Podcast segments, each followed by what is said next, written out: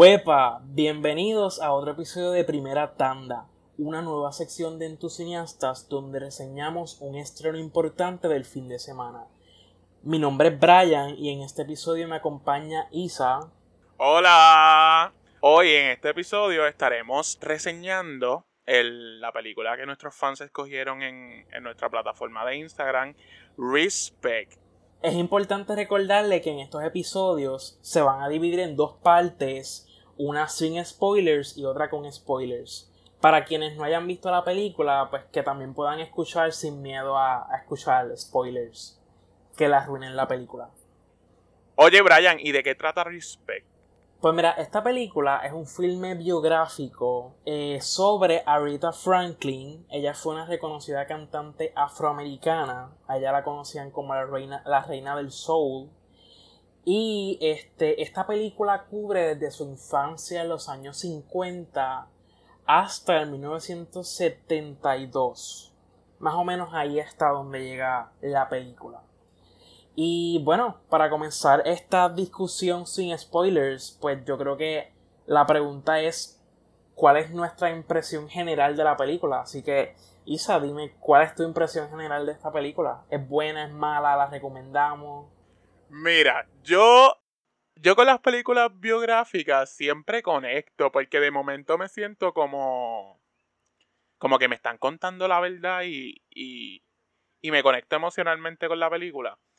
Y con Respect, como que me sentí un poquito desconectado. A veces me iba, como que no. Los momentos musicales estaban ahí, como que era algo que era lo, más que me llamó la atención, porque obviamente sabemos que pues, hay música en, en la película. Este, y esos momentos me atrapaban.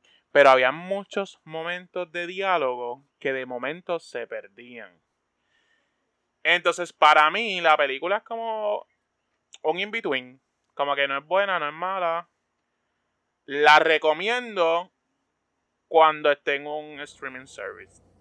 Entiendo, o sea que no es como para que la gente pague por ver esta película en el cine, no. Simplemente pues está en el streaming service, la ves un, un domingo en la mañana, al mediodía, cuando tengas tiempo y, ya, y te entretiene. Literal. Entonces si tú no es que no sé, se me hizo difícil conectar con, la historia. Yo por lo menos, mi conocimiento de Areta era bien vano, bien poco. So pensaba que cuando yo saliera a la película iba a salir súper pompeado, buscar información de ella. Que sí, en parte lo hice bien poquito. Solamente me dio con escuchar una sola canción, que todos sabemos cuál es, que es la que te ponen en el trailer. Solamente la escuché una vez y ya. Y puse otro playlist. Que maybe fallaron en crear una conexión más con el público que va a ver la película. ¿Y a ti qué te pareció? ¿Cómo tú, cómo tú la sentiste? ¿Tú la recomiendas? Nosotros sabemos que tú eres como que la persona difícil de tu cineasta. pues mira, este... Ay Dios, ¿qué puedo decir de esta película? la cuestión con los filmes biográficos es que mayormente son pura fórmula. Y hay algo que es importante decir con esto, y es que las fórmulas no son malas. Porque si es una fórmula, es porque la gente lo repite porque funciona. Por eso es que se convierte en una fórmula.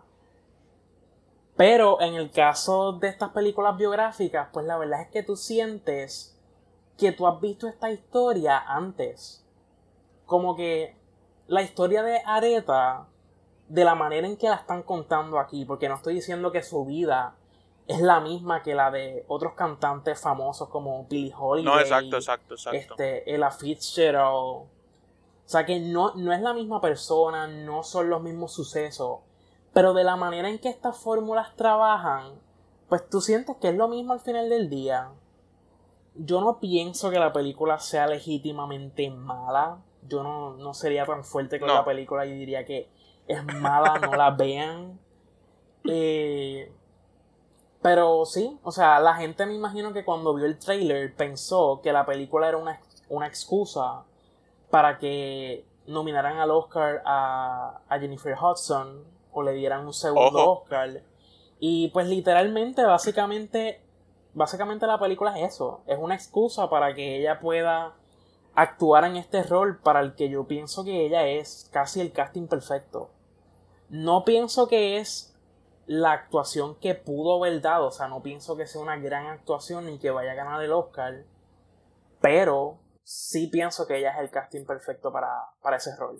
Ella, ella es el casting perfecto, o sea, su voz, su voz, eh, el hecho de que ella estuviera cantando, porque normalmente cuando hacen estas películas de biográficas, tienden a poner la voz del cantante original. Y lo que hace la otra persona es como un lip sync. A veces como que le.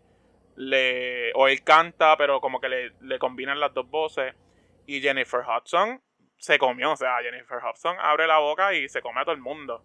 Pero entonces, actoralmente, y siéndote, te voy a hablar bien general para ahorita cuando estemos hablando con spoilers más específicos. Ella en específico se quedó corta. Como que ella no quería traer esto pero en Dreamgirls, ella lo dio todo. Y de momento, como que no sé si han sido los choices de ella actorales que ha escogido y las películas, pero en esta película en específico tiene muchas. Mucho indicating en, en la actuación, como que ella indica con el rostro, ella hace unas muecas que tú sabes que está haciendo esas muecas, que mm, como que para actoralmente no funcionan, porque cuando tú estás actuando, la gente no puede. Obviamente sabemos que estás actuando, pero no pueden saber que estás actuando. La idea de estar actuando es que la gente se crea quién tú eres, que se crea que tú eres Areta. Exacto, sí. Igual ella no fue, ella no fue la única. Otros personajes también, que ahorita más adelante los puedo mencionar, como que se quedaron en una actuación más básica y no, no le dieron como que más. Como que no, no fueron por más. Ellos, ellos hicieron lo que lo que, lo básico, no, no quiero repetir como diciendo básico, pero ellos se quedaron en, el safe zone, esa era la palabra, en el safe zone. Safe zone. Se quedaron ahí y no, no tomaron riesgos. Y hay escenas que ellos podían tomar esos riesgos y maybe esto fue mala dirección o falta un poco de falta de dirección. Porque no voy a decir mala, mala dirección porque no quiero atacar así a la directora. bueno, o sea, la película yo creo que uno de los fallos principales es que trata de abarcar mucho. Usualmente yo creo que los mejores filmes biográficos se concentran en un periodo importante en la vida de esa persona. Porque a veces queriendo abarcar tanto, la historia se pierde. Porque, o sea, los seres humanos con el tiempo en nuestras vidas cambiamos. O sea, hay muchos cambios, hay mucha... O sea, no, no, hay una, no hay una narrativa fija, por decirlo así. Como que no podemos decir que nosotros nacimos y, las cosas que nos pasaban en nuestra infancia, pues es lo mismo que, que podemos atar a, a, nuestra adultez, ¿me entiendes? Y para mí el problema de este filme es que trata de cubrir demasiado. Y también me sorprendió un poco dónde fue que lo dejaron. Pero ahorita vamos a hablar de eso. Como que ese final, de la manera en que terminaron en ese evento particular, como que sí fue un evento importante en su carrera, pero ¿por qué terminaste ahí? ¿Qué me dijo a mí como espectador? Ahí podemos entonces traer lo que tú mencionaste ahorita de la fórmula. Porque ellos hacen esto, porque en el pasado lo han hecho en películas y funciona. Yo sé que hay entusiastas que no les gusta una cierta película. Exacto. Bohemian Rhapsody Pero, pero ajá, como que tratan de repetir lo que han hecho en, otro, en otros filmes. Y también quería hablar, esto es como una, una mención honorífica, de Marlon Wayans, que él es, yo por lo menos lo conozco por White Chick, como que, o sea, él es de los, de los, no son gemelos, pero para mí son gemelos, de los hermanos Wayans. Y no es la mejor actuación, pero verlo en un personaje serio me gustó un poquito. un poquito porque no me encantó, pero me gustó. Como que fue algo, mira, está haciendo algo diferente. No es lo mejor, porque no es lo mejor, pero estaba haciendo algo diferente. Concuerdo con eso. Pues bueno, o sea, ¿qué podemos decir? O sea, ¿cuál es nuestra impresión general de esta película? Yo considero que es buena. Eh, si son fans de Jennifer Hudson, o son fans de Aretha Franklin, probablemente les guste, pero no hay mucho verdaderamente de qué hablar. Y volviendo a mencionar lo que tú dijiste, que quisieron abarcar mucho, se nota en la película. Habían muchas escenas que se pudieron hacer sin diálogo y que duraran 30 segundos. Este tipo de escena que te enseñan algo que está pasando, te enteraste por las acciones que están haciendo los personajes y ya, y funcionó. Y ellos pudieron haber hecho eso con muchas escenas. Y maybe ahí podían como que usar el soundtrack a su favor. Exacto, y que de hecho, eso pasó con una escena, pero no lo voy a mencionar todavía porque eso es un spoiler bastante heavy. Pero hay una escena donde básicamente tú ves esa imagen y tú entendiste lo que pasó. Pero Literal. no lo hicieron con el resto de la película. Pero ahí yo creo que entonces podemos mencionar, antes de entrar al spoiler, podemos mencionar lo de que la directora, Lies Tommy, no sé si es Lyles Tommy o Lyles Tommy, es el debut de ella como directora. So, no sé si lo que podemos llamar fallas es falta de experiencia, que maybe en un futuro podemos ver mejoría en su dirección. Que de eso sabrás tú, Brian. Bueno, pero por lo menos, o sea, hasta cierto punto yo no le perdono tanto las fallas porque e, es una persona que tiene experiencia en el teatro. Brian es bien Eh, malo. no, no es que soy malo, o sea, es que yo pienso que uno de los fallos más graves de la película está en la manera en que se dirigen las actuaciones. Y yo creo que tú concuerdas conmigo un poco en esa parte. Y Sí, sí. para mí, este, pues, para una persona que tiene experiencia en el teatro, yo esperaría que de alguna manera u otra, pues, pueda tener un buen dominio dirigiendo actuaciones. Aunque no sepa de la cámara, aunque no tiene buenas imágenes, pero que sepa dirigir actuaciones. Eso es lo mínimo que le puedo pedir. Y también en el teatro, la actuación es, es- es bien, o sea, es algo bien clave que no sé qué pasó ahí, nosotros no estuvimos ahí, no sé cómo ella trabajó esa parte, pero en las actuaciones yo siento, o sea, en, la, en el teatro las actuaciones son bien importantes, eso es cierto, hay que, hay que quitarle puntitos por eso. Bueno, yo creo que ahora podemos empezar a hablar con spoilers que a mí me encantan y si han escuchado otros episodios de nosotros saben que I love hablar con spoilers porque así no me limito. Y Brian, ¿qué quieres empezar a mencionar? Pues mira, este, yo me voy un poco con lo que, con lo que tú tenías aquí, o sea, como que hicimos una lista de, de cosas que había que mencionar en esta discusión. Y yo creo que uno de los eventos más importantes de esa primera parte de la película es que ella a los 12 años quedó embarazada. Eh, de la manera en que se revela esa escena.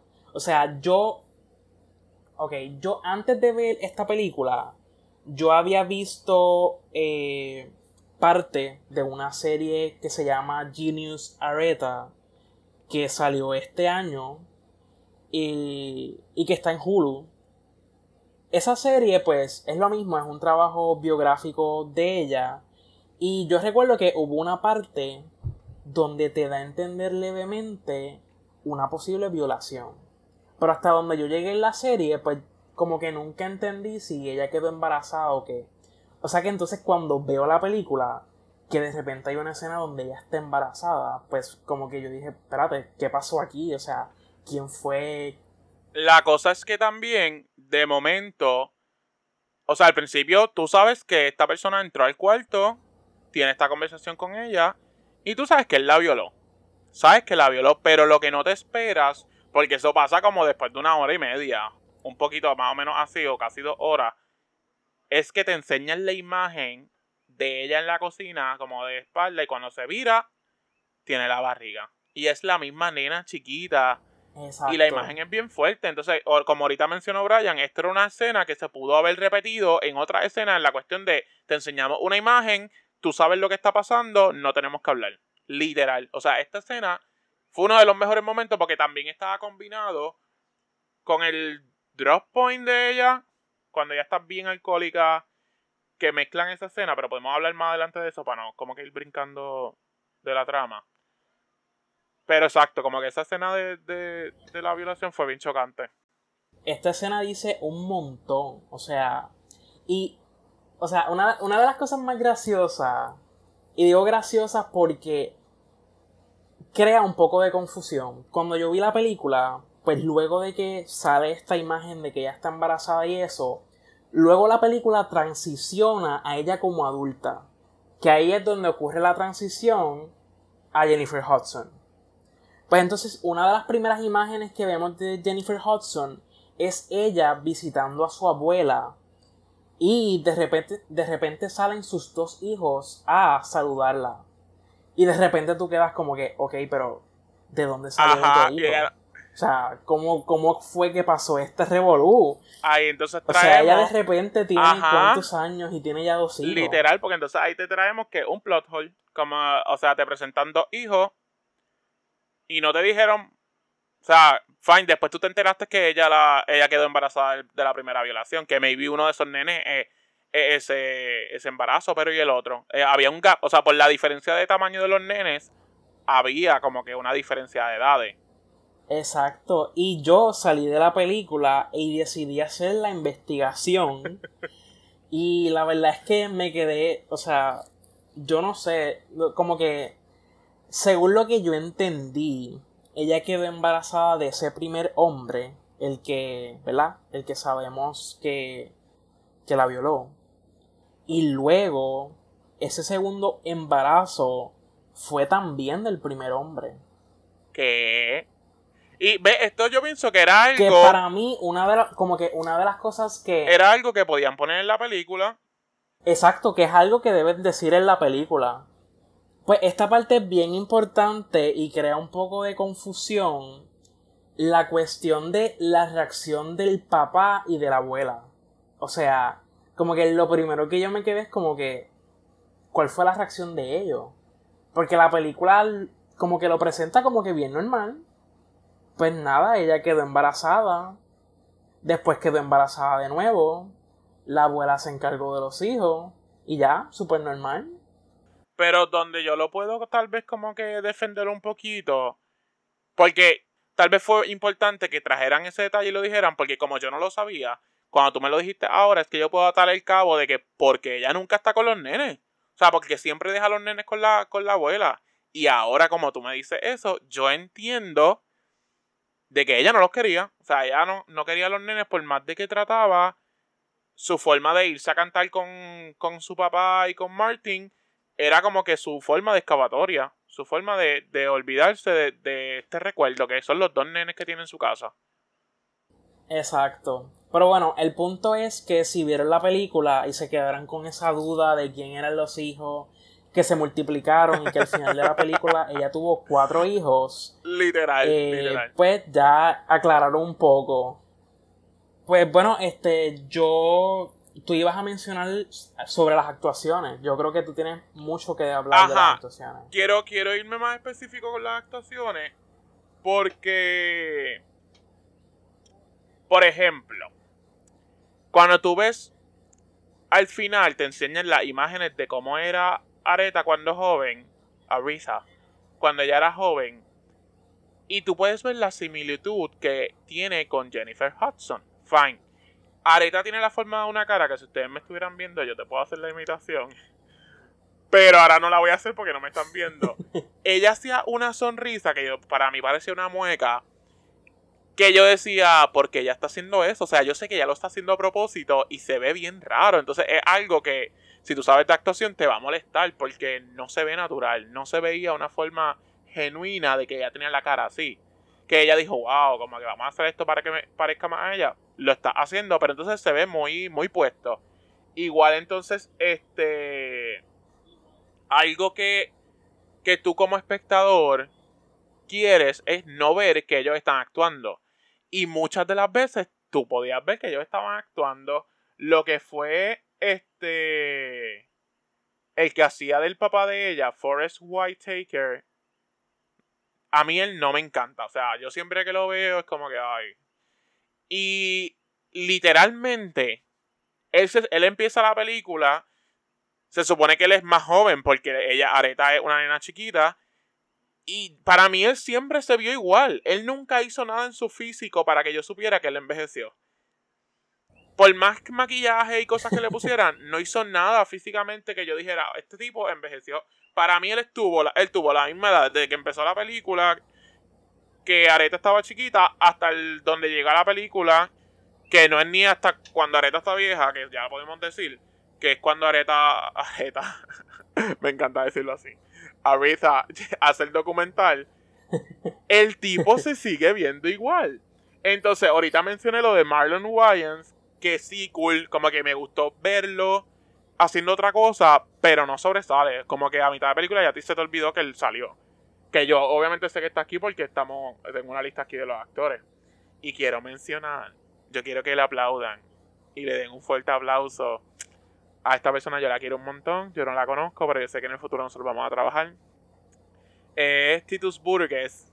Él, como que yo lo conozco a él porque él hizo Sebastián en La Sirenita en Broadway. Pero él sale en la serie esta de de Netflix. Y, este, exacto, Unbreakable Kimmy Smith. Exacto. Él sale en la serie esa que por ahí yo creo que fue que se, que se hizo famoso. Pero yo lo conozco desde antes. Y busquen sus videos de haciéndolo. cantando canciones de. Que, ojo, yo no sé por qué no le dieron como que una canción completa a él. Porque él. Él podía pelear el personaje de Aretha Franklin, Franklin con, con Jennifer Hudson. Ellos podían cantar igual ahí y gritar y los dos podían pelear. Este, que siento que perdieron también una oportunidad que le podían dar como que un momento más largo, porque él tiene súper excelente voz. Y su actuación, pues no sé, que siempre lo veo bien teatral. Como que sí, él estaba más reducido, estaba un poco más serio. Pero, ajá, como que notan la diferencia porque yo estoy acostumbrado a verlo a él más teatral. Igual, una mención honorífica bien, bien pequeña porque este Brian dice que casi no salió. Bueno, me lo dijo ahorita. A Andra McDonald. Casi no salió. Casi no salió. Es que literal, literal no salió. Este, ella tiene un momento bien lindo cuando. Ah, estoy hablando un montón, pero cuando Areta tiene el breakdown, que está bien alcohólica y eso, ella tiene esta visión que ve a la mamá. Y ese momento estuvo bien lindo. Pero maybe lo pudieron haber pues dirigido mejor para que no fuera. Me gustó. A mí no me gustó. Por eso, eso, eso era lo que quería decir, que si lo hubiesen dirigido mejor, o era el momento para que tú lloraras. Y no lloras porque no, no está bien creado. Pero dime tú qué tú pensaste de ese, de ese, de ese momento. La verdad es que yo no soporto cuando en los filmes biográficos te presentan una escena donde el personaje está alucinando con una persona que falleció. Como que no lo encuentro conmovedor. me saca del tono de la película. Es como que, ok, pero ¿qué está pasando? ¿Hay alguna condición mental? ¿Hay algo que no sé? Porque las alucinaciones no son algo normal. Y tú, mira, mira, ya pues, vivió. No sé, o sea, de, verdad que. Exacto, yo. Yo la encontré sumamente innecesaria, no me dijo nada. Y esa escena completa, o sea, ella borracha en esa escena, como que yo la encontré como que. Es, estaban buscando el Oscar clip perfecto. Literal. O sea, estaban buscando ese momento para que para que Jennifer Hudson dice, dijera, estoy actuando. Mírenme actuar. Pero ella estaba ella estaba actuando. No, ah. no lo encontraron. O sea, el momento no lo supieron hacer, pero Jennifer Hudson sí se defendió. Para mí, ella se defendió y verla en la forma en que ella sale. O sea, tú como actriz, ponerte en esa posición que ella se puso, para mí, no es que sea el mejor, y yo creo que esto es más técnico y dirección y de cómo lo montaron, pero ella como actriz, como que yo la quiero felicitar por ese momento, como, como ella se presentó, porque yo sé que actualmente eso no es fácil. Y maybe, ajá, como que lo pudieron haber dirigido mejor, pero yo sí voy a defender ese momento de ella. Y Brian odiándome. no, para nada, para nada. O sea, para mí los momentos que los momentos que tuvo Jennifer Hudson, o sea, yo creo que todo el mundo está claro de eso, nada más con ver el trailer. Los momentos de Jennifer Hudson en esta película es cuando ella está cantando. Para mí, la película hubiera sido mil veces mejor si eh, simplemente hubiera sido ella completa cantando y recreando presentaciones musicales importantes en la vida de Aretha. Eso, eso que tú dices hubiese sido bien interesante. Que toda la película fuera musical. Maybe ahí se hubiesen ido para otro lado. Que todo el tiempo estuvieran cantando como en Los Miserables. Maybe hubiese sido otra película. Maybe en el futuro tú la vayas a hacer. Este, No pero algo, ahora que tú no me mencionas el trailer, algo bien importante es. ahora que tú mencionas el trailer, ese es el problema de la película. El trailer te enseña lo mejor. Entonces te venden esta, esta escena del, del, del momento de RESPCT, de que tú, wow, de que Jennifer Hudson se la va a comer. Y literalmente este momento dura como dos segundos. Y yo pensaba que mínimo me lo iban a enseñar media hora Jennifer Hudson tratando de escribir esta canción, no escribiendo, pero tratando de hacer el arreglo de esta canción, como que la iba a cantar por lo menos tres veces en diferentes lugares y no. Y literalmente esto pasa un segundo. Ella está haciendo el arreglo con los músicos y ya el otro segundo está cantándola en un concierto. Definitivo, yo pensaba que ese momento cuando ya cantara Respect iba a ser como este equivalente con Gaga cantando Shallow, que ese es como que el número musical que es el centro de la película. Exacto. Pero no tuvo ninguna importancia, simplemente pues estrenó Respect, cantó la canción, se convirtió en su mayor hit y ya, terminó. Eso fue todo.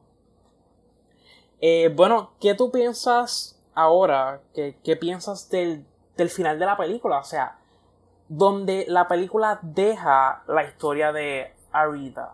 O sea, ¿te pareció satisfactorio? ¿Fue como que un momento idóneo para terminar la historia?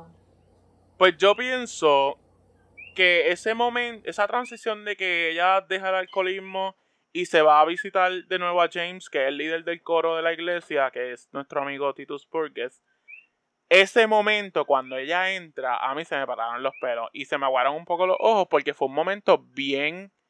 O sea, estuvo bien dirigido, hay que dársela. Estuvo bien dirigido el momento y pienso que fue el mejor momento de la película. Pero entonces aquí abre paso a que la película va a cerrar, ella creando el documental de este CD que ella le dedica a Dios.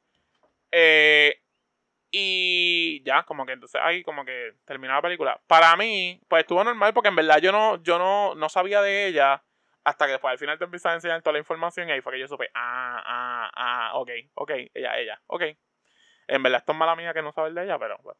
Este, pero entonces es que lo que pasa que, ah, ah, volviendo a traer lo de la fórmula, es que ellos quieren hacer una secuela. Yo no creo que sea una buena idea para nada que hagan una secuela de esto. Pero, bueno, no lo dudo a este punto, en verdad. No lo dudo. Eh, yo lo que quería mencionar sobre eso es que el, justamente el día antes de ver esta película, yo me puse a ver un documental que se llama Amazing Grace, que salió en el 2018 y que también lleva el mismo título de ese disco de Aretha, que también se llamó Amazing Grace, y fue un álbum de gospel que ella decidió grabar en vivo, pues para tratar de tratar de homenajear sus raíces como artista. Ella comenzó cantando gospel y ella quería volver a, a sentir esa pasión por la música que le producía cantar gospel. Y la verdad es que el documental, yo pensaba que yo me, como que no lo iba a ver completo, que me iba a cansar, pero es buenísimo. O sea, la, la pasión con la que ella cantaba esas canciones. O sea, yo no puedo creer que yo vi un documental donde ella estuviera cantando una canción que se llamaba You Got a Friend in Jesus. Este, y yo me estaba gozando de la canción un montón por la manera en que ella la cantaba, el coro. Yo estaba de verdad impresionado. Entonces, a mí como que entiendo que ese fue como que un high point en su carrera. Fue como que un punto clave en su carrera. Y entiendo en parte por qué terminaron la película ahí. Pero jamás ni nunca pensé que iba a terminar ahí. Como que sí fue su, su disco más importante. Fue un éxito. Eh, en parte hubo una reconciliación con el papá que también se ve en el documental y que en el documental el papá habla un poco sobre ella en, en esa misma en ese mismo evento, en ese mismo concierto que se estaba dando. Ok. Y siento que eso quizás le, le faltó un poco a la película. Como que ese closure con la, con la narrativa del papá, que, que hubo como que una, una relación un poco caótica. Pues yo siento que en la película como que no, no quedó en nada. Pero Entiendo, entiendo. Pero ya es porque tú sabías y habías visto el documental ayer. Exacto, exacto, que probablemente si no lo hubiera visto, pues no, no lo hubiera prestado tanta atención. a Estarías eso. como yo. Pero también yo pienso que la carrera de ella fue una carrera bastante longeva. Y que yo siento que como que dejarlo ahí como que no sé, como que yo hubiera preferido que me contaras menos de los, los eventos que ocurrieron antes de que ella grabara Respect y que me dijeras más después de Respect. Por lo menos a mí me hubiera gustado eso. ¿Y qué, qué puntuación tú le das? Eh, mi rating para esta película es 3 estrellas porque es buena, no es mala. No creo que la vuelva a ver, pero Jennifer Hudson cantó, cantó, cantó. Es que, exacto. Jennifer Hudson, tú le diste la voz ahí, o sea. Y eh, yo también, yo también le di tres estrellas. Pensé que le iba a bajar un poco, pensé en darle 2.5. Pero Jennifer Hudson la tiene cantando. Y si yo vería esta película sería solamente para volverla a ver a ella cantando. No sé si la vuelvo a ver, pero si la veo en algún momento en Guapa de aquí a 5 años en estreno HD, pues, por ejemplo, Guapa le va a cortar toda la escena y solamente va a poner los momentos musicales, porque ellos siempre hacen eso. Eh, pues ajá, pero yo me quedo con tres estrellas. Y te van a decir que está en estreno en HD sin editar. y ya le cortaron todo. Esa escena de que ella le enseñó a preñar con 12 años, eso no te lo van a enseñar. Tú nunca te vas a enterar de eso si la dan ahí. Wow, qué hater. Soy bien hater.